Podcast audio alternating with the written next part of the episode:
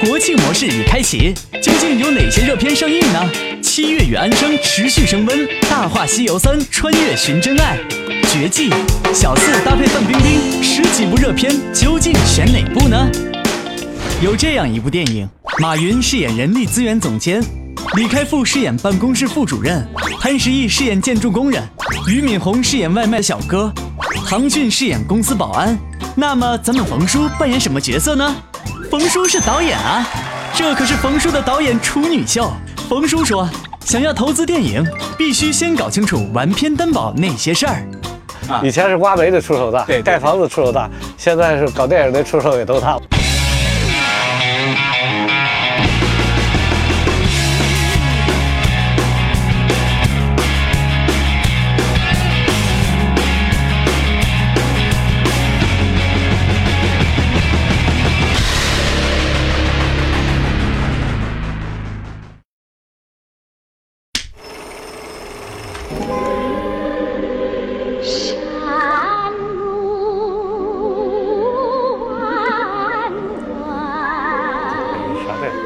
这个是谢晋的这个《天天传奇》对，啊，《是天云山传奇》对，谢晋也非常著名的这个一个影片，对，嗨，不过是救人解难玩玩呗，又不当真。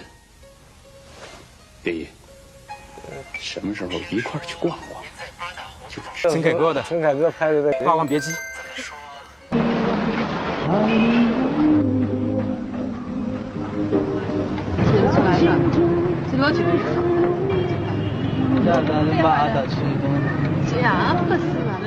是贾樟柯拍的吗？小五吧，嗯，我就是他拍的很土的电影。对对对对对对对。我不回来了，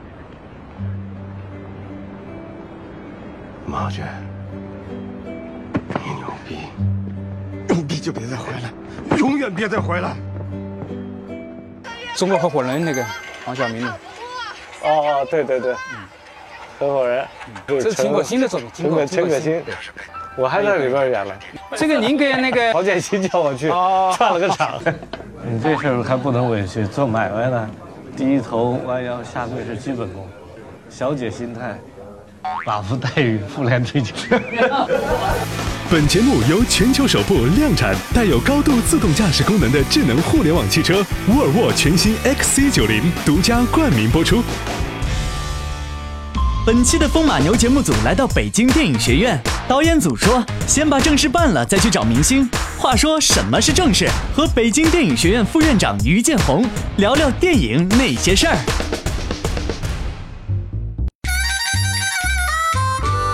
美林、高盛、摩根士丹利、原来的贝尔斯登，这个雷曼兄弟，当然经过雷曼兄弟跟贝尔斯登在这个金融危机的时候，这个破产风险投资天使的 PE 私募股权基金 IPO 上市重组并购，迪士尼、帕拉蒙、三星、哥伦比亚、华纳、安 斯福斯。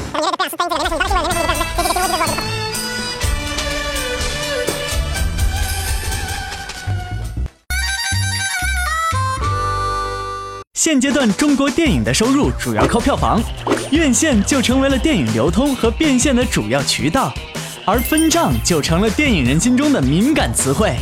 究竟中国电影产业是如何分账的呢？制作、发行、放映如何来权衡比例？谁在博弈？谁说了算？分账比例从百分之三十三，后来到三十五，后来到三十七八到四十三，这个很多都是张艺谋的贡献。张艺谋从《英雄》开始，片子好了，我要要求这个分账比例提高。然后呢，前一段也有一个泰囧那个时候，其实包括就是这个像华谊有。一九四二，然后就是这个《王的盛宴》啊，一系列，包括就是博纳有《大上海》这种片子，当时华谊跟院线对持，第二天一九四二要发了，今天分账还没谈好，他要要提高百分之十三，比如说我要提到百分之四十五，但最后也没有实现，最后呢实现一个阶梯式分账，就是比如说你票房达到多少，比如说我票房你说达到五个亿，我的比例不一样。按按比例不一样，产业需要慢慢随着院线的这个数量越来越多，银幕数量越来越多的时候，这样的话两边持平，这样的话就是用制片方的话语权会更多。担保啊和这个成本这套机制建立了，其实跟这个投资主体很有关系，因为你现在这个投都是民营或者是私人在投，对他对这个成本关注度啊，嗯特别高，特别高啊，对这个风险的控制要求也比较高。这个行业现在公家的投资还占多少啊？这个行业呢，我们说其实从这个市场主体来说，全国原来就是事业单位的时候，就是叫电影事业这个阶段叫十六家故事片厂，基本上不从事电影的创作的主业了。真正活跃的现在是三个，一个中影，中影我们还是中国电影产业的巨无霸，它每年拍的这个就是这个片子啊，就是它不光是就是这个发行进口影片、分账影片，同时它也每年拍很多，像去年像《狼图腾》啊，就是这个今年投资的这个《功夫瑜伽》呀。上影呢，资本运营或者在产业运营方面还是很成功，他所以他能够上市，就任重能把这个业绩啊搞得很好。但相对来说，他的创作方面相对比较缺失。最近有一个好的片子《盗墓笔记》啊，《盗墓笔记》是这个任重能跟这个八亿多李仁港导演的。如果民营越来越多，这个成片担保才能推开。花钱有四种方法，对，最不经济的是为别人花别人的钱。对，你比如说我是公家。干一个公益事业，干一个别人的事儿，我这是花钱最最的花法，没人负责的。其次呢，为自己花别人的钱啊，他也不太算账，反正为自己，好处是自己，钱是别人的。对。再其次呢，是为别人花自己的钱啊，这就稍微抠一点了啊。最抠的是为自己花自己的钱 啊，对吧？所以，那你现在这是叫做花钱的四种方法。对对对对对。那你现在呢？比如说我们这民营的多了，基本上都进入到最后两种了。对对。为自己花自己钱，或者为自己花别人的钱。对。所以他对成本的敏感性就很高。对。另外呢，他对成片担保的需求就很强烈。电影行业的野蛮生长，制片、发行、放映、广告植入、产品开发、版权交易等等，都出现井喷现象。华谊、万达全面参与到产业链上中下游，资本市场鼓励这一趋势，但野蛮生长之后究竟如何破局呢？完片担保的到来，是否就能协助到中国电影产业的发展？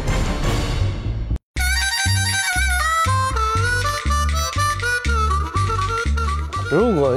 一年就一百亿的美金的一个市场，其中投资大概占到三分之二吧。飞到偏方的话，三分之一就一百个亿，差不多。你想，如果一百个亿的百分之十，对，也就是十亿，对，十亿。假定说中国有一家公司还凑合，对对对，就一家这种公司，对对。那但是他要选，他也不一定都会做这个东西，做这个东西，对，对吧？他可能只是做一半，他也就一年不到五个亿的收入，对对对。那就养个小公司，这公司就很小。你必须这个市场足够大，比如说国内自己的电影直接投资就超过一百亿。对，那你这样的话，保监会才可能批你这个事儿。我们要看到就是我们的这个一个产业政策比较科学，第二个呢产业的机制比较科学，这个非常重要。所以这个文片担保这个呢，实际上是一个引进一个机制，其实让很多的出品人、电影人敢于投资电影。聊到完片担保，怎能没有 FFI 美国电影金融公司呢？它可是全球最大的完片担保公司。中国区 CEO 叶和清也来到了风马牛的节目录制，他带来了什么样的幕后故事呢？张艺谋新片《长城》试水完片担保，究竟进展如何？有一家电影公司，当时。我帮他做一个融资，我自己也放了钱进去，然后这样才找朋友嘛。两个朋友说，最后大家就非常简单，他说：“大哥，那就行吧，你弄吧，你弄了，我们也就跟着一样。”对啊，投。最后弄了一个亿，弄了一个亿，我先挣他一个亿，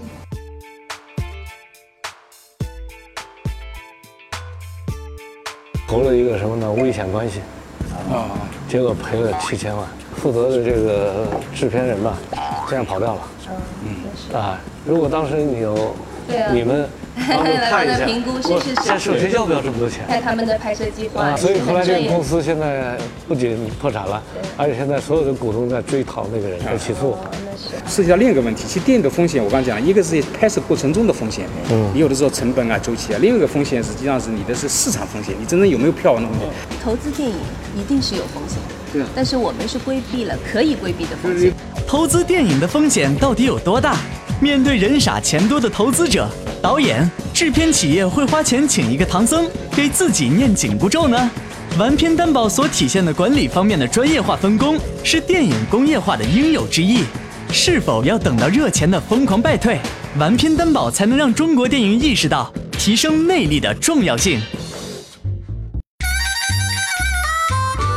一个片子，你们要控制多少个点？从线上到线下，整个一个大的预算的评估，前期、后期，整个，然后我们要看所有的创作的团队是什么样导演、什么样制作公司、制作团队，他们曾经做过什么样的片子，完成的量是怎么样的，这是我们一个评估的过程。达成一致了，对你们才可以去决定做。然后决定做了之后，就是一个监控的过程，一个是完成的量的过程，就是你一共多少天的拍摄，啊，你有没有完成每一天的镜头，每一天的场次，然后就是看所有的报表，呃，成本，每天花了多少钱？他，每天都要报给你们。是收工以后是看每天就是拍摄的量，就是多少镜头你今天拍了，本来计划是多拍多少，有没有少拍，还是不是有有一些漏掉的，明天要补回来。我们也是比较担心的，就是有的时候演员，比如说大演，在中间演员如果不做了，或者是做不成了，那你们要去换一个。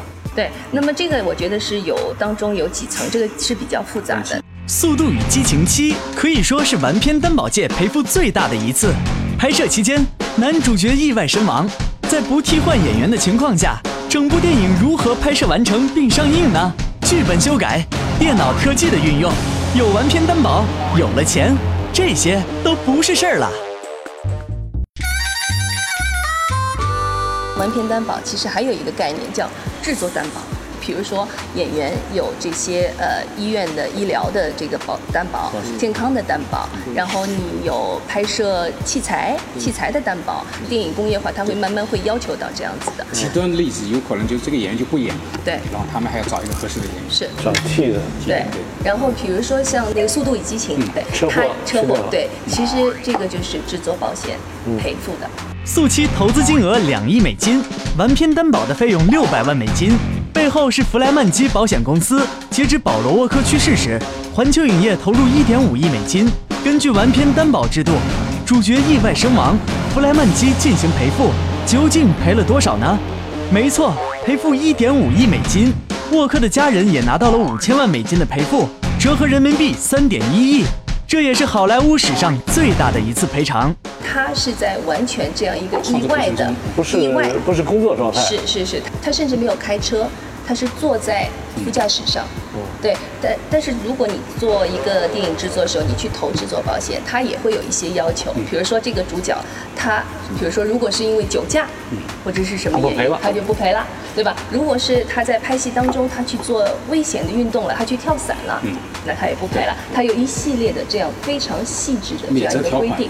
当年李安拍摄《卧虎藏龙》，导演黄建新去探班，在拍摄现场看到监视器后面，除了李安外，还坐着两个人。黄建新就问这两个人是？李安说这两个人是完片担保公司的，他们厉害着呢。要是拍摄超支，他们就会把我轰走。完片担保的权利到底有多大？我跟那个黄导聊过这个事情，导演嘛，一定他有他的那个戏剧性的描述吧。但是事实也是这样，制作监管的人到现场跟制片人、跟导演交流整个的一个拍摄这样一个当中的过程和发生的事情。那你们在现场，比如说，呃，片场你们要派多少人呢？在这儿盯着呢？在国外的我们这样公司，他如果是有一个制作总监的话，他其实可以一个人同时看四部戏，哦因为你不断有戏在开始，有戏在结束，有戏在做筹备，但是他也不用天天去现场看的。因为你就是一个公司，比如说这个都是专业的制作团队，正常情况下都是按正常预算、正常周期走，就怕是出现一些意外的一些情况。你还是通过评估已经过滤掉一些对风险了没错风险了有一些风险，对对对。对。你比如这个人口碑不好，他一贯就是成本上面就控制的不好，对，那就就把它有有踢掉了。对对对没错。然后也根据过去历史的业绩，他以前拍的戏，他对他完成的量是。所以在国外，其实很多的制作公司或者说是导演跟制作人员，他们都非常在意保险公司、完片担保公司对他们的态度是怎么样的，因为这个完全就影响到他们以后是不是能够对。如果这个你们公司，比如说很接受他们，对他们不错，嗯，其实投资人对他们就会有对积极对，而且有的时候我们也会跟呃投资人建议，嗯比如说现在有国内的团队要到国外去拍摄，那么我们在澳洲啊、加拿大、美国啊都有我们的公司，我们也都有我们的资料库，那里有哪些制作团队是很好的，有非常好的这个呃 credit，我们可以建议的，我就会说，哎。你到澳洲去拍，可以找这个制作公司，这个制片人，他以前拍过什么什么戏，完成的都非常好。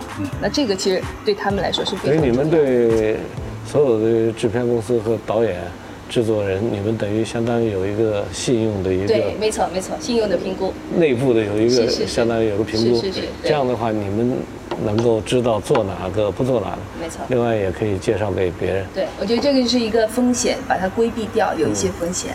那么这个也是帮助团队越来越那。这个进步非常快，你们在中国现在已经开始跟中国制对片对，我们从今年开始，先是做合拍片，嗯我们做了张艺谋导演的《长城》，然后还有《卧虎藏龙》的二，然后还有一个叫《迷巢》，是一个中国跟澳洲合拍的一个电影，是李冰冰主演的，长城已经完片了吧？它是定档十二月份。基本上就已经是确定了。对对对。但是好像我看媒体上他并不太看好。人家觉得你这个长城的主角啊，马特德蒙、达蒙，就是说这个这个就是觉得外国人，然后呢，再加上刘德华呀这些，这这个是一个一个考虑。第二个呢，可能就是说这个故事跟就是我们国家的这种就是这个对长城的传统的这种理解，但它是因为是全球市场，它这个本身定位的时候就是传奇投的时候，它这个是全球市场，所以就是说这个可能国内呢现在有没法它的特效啊故事，它因为张艺谋这个品质肯定没问题，但只不过是国内的。是不是有点水土不服，还有这个问题？我蛮期待的，嗯我觉得这会是一个真正意义上的中美合拍。嗯对，不管是从创意还是从团队，嗯我觉得都会非常应该在这个市场上是有很大反响。对你们公司历史上最担保以后亏掉的有最多的是哪个事儿？最后 做砸了呢？这个就跟做保险一样，你一定是有亏有赔付，然后但是因为你有一个很大的量，然后你有专业的团队，你可以保证你的总数肯定是。这个月业绩的是好的业绩的，对吧？肯定是有赔付的，看赔付多少，我们控制预算。那多多少少，因为拍电影会有变化，那可能到最后你说哦，我们要赔付个几十万、几百万，这是有的。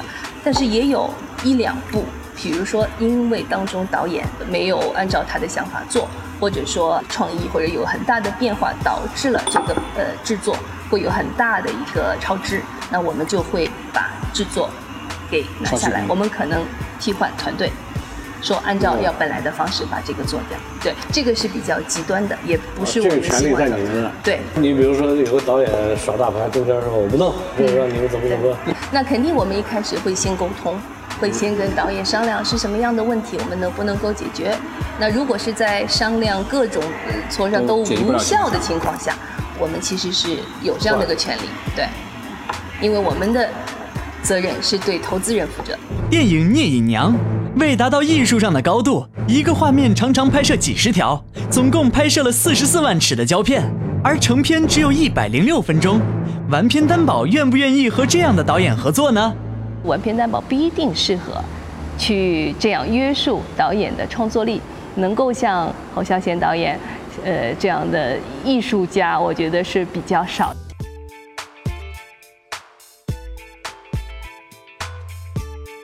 你们是担保，但是你们去把这个风险又转嫁给转嫁给保险公司，没错若干保险公对，司，保险公司它会有一层一层的。再保险，他们不懂电影，他不懂。所以你知道，在中国如果做这样的一个完片担保公司，其实并不需要特殊的金融牌照，是。而只是他要跟保险公司联合一起联合起来一起做这一件事情。没错没错没错，有保险公司做后端的保险哦是这样的，那这个国外也是这样。那这个专业性其实非常强的一个。，这个就是最重要的，就是一个专业性。你必须了解制作所有里面的风险和它整个的一个步骤，你必须知道。然后在整个的电影的制作行业里面，你也知道谁是谁，谁做过什么，这个很重要。那个刚才校长一直在说，就是这边也要做一个专业啊，对这学院也要办这个专业。对，它其实是跟电影制作是连在一块儿的，应该是说，哦因为它对对对，它它课程没错，它是就是等于你电影制作是一个基本的东西，它有一个系统，从预算、从拍摄计划到监督这样整个一个过程。那完片担保是其实站在第三方来做这个事情。我们现在的考虑呢是偏专业啊，比如说发行、营销啊，或者是创意。首先第一个，一些职业培训啊，已经开始开展起来了。然后今后呢，也有可能把它要把它这个设成为一个一个方向，因为它这个就人才需求量比较大，产业化发展过程中这个机制的管理非常重要的一块，所以呢，学校也有就是这个考虑要把它作为一个专业方向。冯小刚也在全国政协会议上表示，将与成龙、张国立一起建立影视行当的蓝翔技工学校，用于专门培养中国电影幕后急需的基础工作人员，为中国电影产业增添新力量。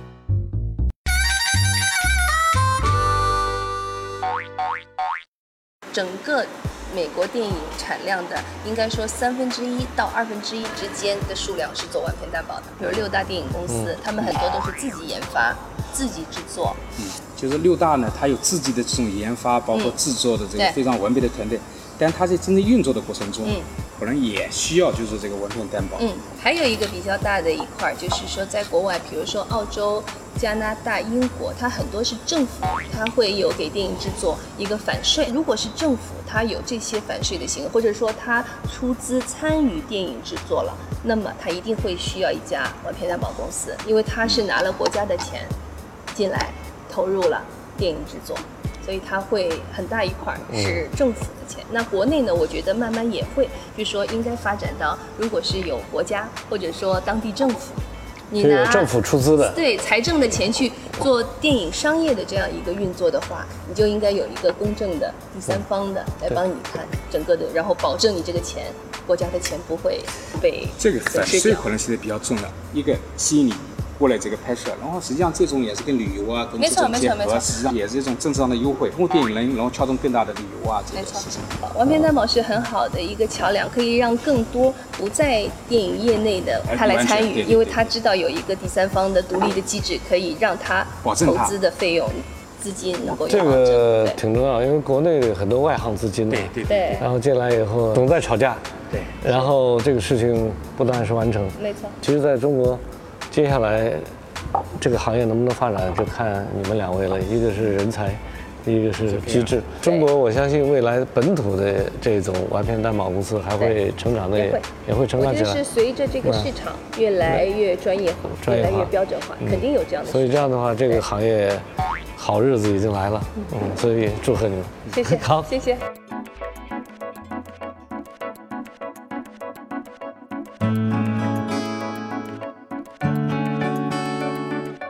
十月，冯叔回陕西了，唱得了信天游，下得了煤矿的冯叔将会带给我们什么惊喜呢？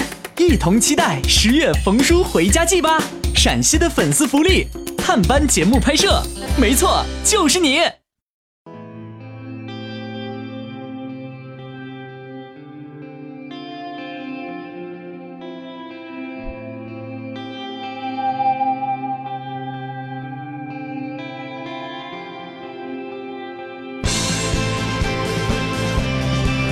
中国的这个电影的行业骨干，包括第四代、第五代到就是这个第六代新生代，有谢飞老师、曾荫天老师。第五代大家都比较熟，像张艺谋啊、陈凯歌啊，包括陈道长。然后呢，第六代像贾樟柯呀、然后包括新生代像吴广善。第六代。